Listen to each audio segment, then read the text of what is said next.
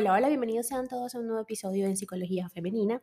Para quienes son nuevos por acá, mi nombre es Isnaikar Blanco, soy psicólogo clínico y me especializo en la atención a mujeres, trabajando lo que es el empoderamiento, el crecimiento personal y la autogestión emocional. Y como ya se ha vuelto costumbre, como siempre, en el inicio de cada episodio en este podcast, pues las invito y los invito a formar parte de la comunidad de psicología femenina y psicoplenitud a través de la plataforma de Patreon. Allí, a través de tres membresías, tres diferentes planes, vas a poder tener acceso a contenido exclusivo solamente para ti en esta comunidad. Es un contenido que no comparto ni en podcast ni en mis redes sociales. Es solamente para esa plataforma, para quienes vayan allá. Así que ya lo sabes, en Patreon puedes encontrarme como Psique Plenitud.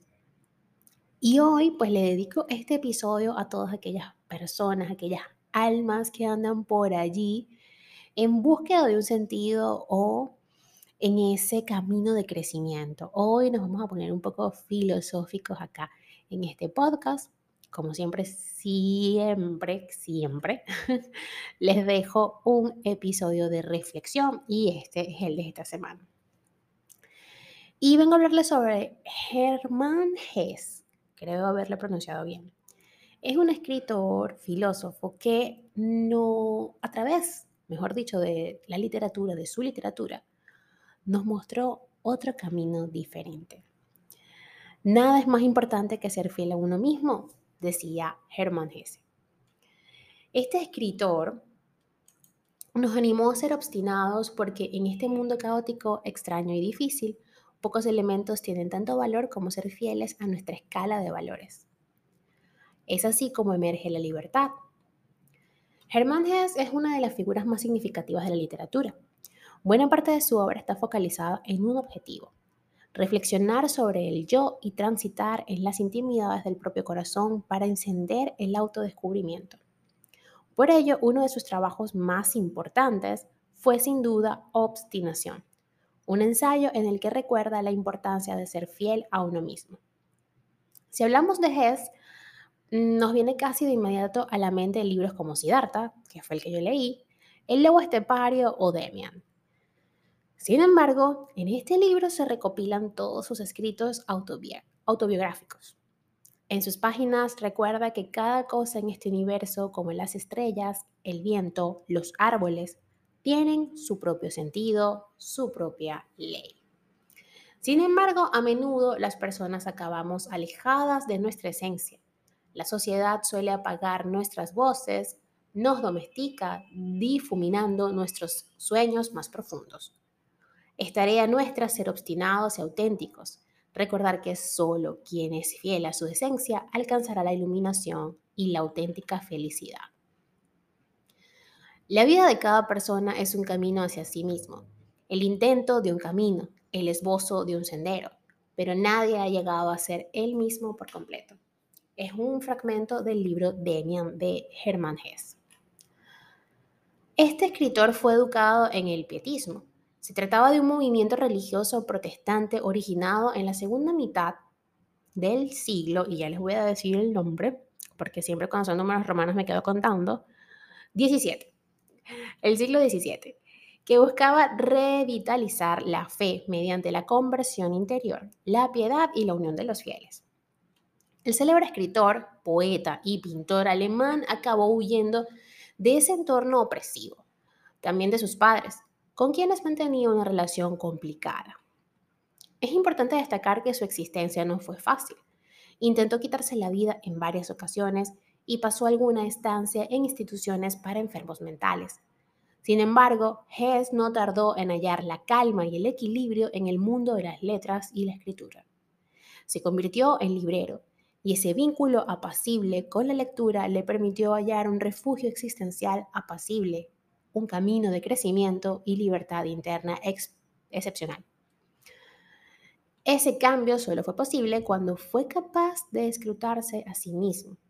Fue un niño que se hacía preguntas de manera constante, una inquietud que los adultos criticaban por considerarla fútil.